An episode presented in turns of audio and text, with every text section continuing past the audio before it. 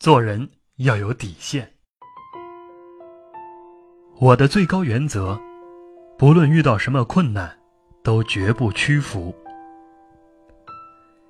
所谓底线，就是做人应该遵循的基本原则，包括思想、道德、法律等方面。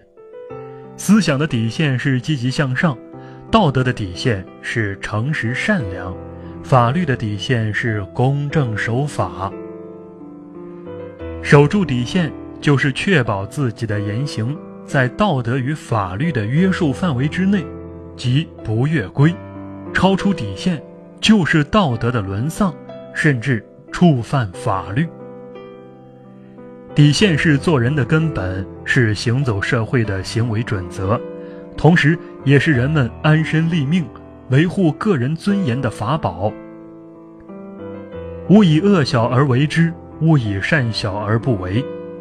现实生活当中，每一个人应该坚守自己心里的那道底线。如果连你自己都抵挡不住诱惑，忽视这道底线，那你心灵的防线就一定会不攻自破，使你失去自我。只有坚持自己的底线，才能坚持自我。麦克斯在印尼巴厘岛的时候。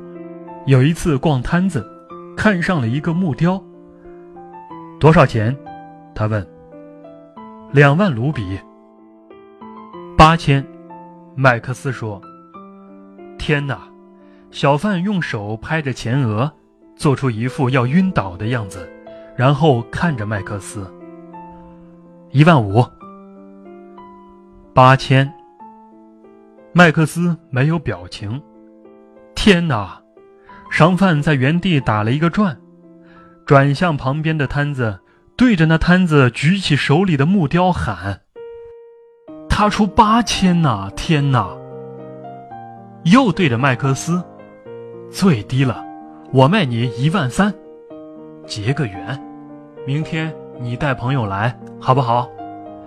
麦克斯笑着耸耸肩，转身走了，因为他口袋里只有九千。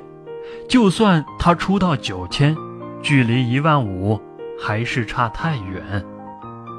他才走出四五步，小贩就在后面大声喊：“一万二，一万二了！”麦克斯继续走，走到别的摊子上看东西，小贩还在招手：“你来，你来，我们是朋友，对不对？我算你一万，半卖半送。”麦克斯继续走。走出了那个摊贩集聚的地方，突然，一个小孩从后面跑来，并声称要带麦克斯去一个地方。麦克斯好奇地跟着小男孩，打算一探究竟。原来，小男孩是那摊贩派来的，目的是把他重新拉回自己的摊位。好了好了，我要休息了，就八千了。摊贩最后以麦克斯出的价格。卖掉了那个木雕。现在，每当麦克斯看到桌子上摆的这个木雕，就会想起那个小贩。他常想啊，我为什么能出八千就买到？因为他坚持了自己的底线。麦克斯也想，小贩为什么会卖？因为小贩觉得他心中有个最低的底线，并且很难冲破。做人也是如此，很多时候，在原则面前根本没有回旋的余地。双向的沟通有时候就像讨价还价，你不可能让他全部得逞，他也不可能对你完全让步。两方面一定要先在心里有个最低的底线，再在这个底线上沟通。他只有经过反复磋商。双方都有让步，也都有收获的情况，才能叫做双赢的沟通。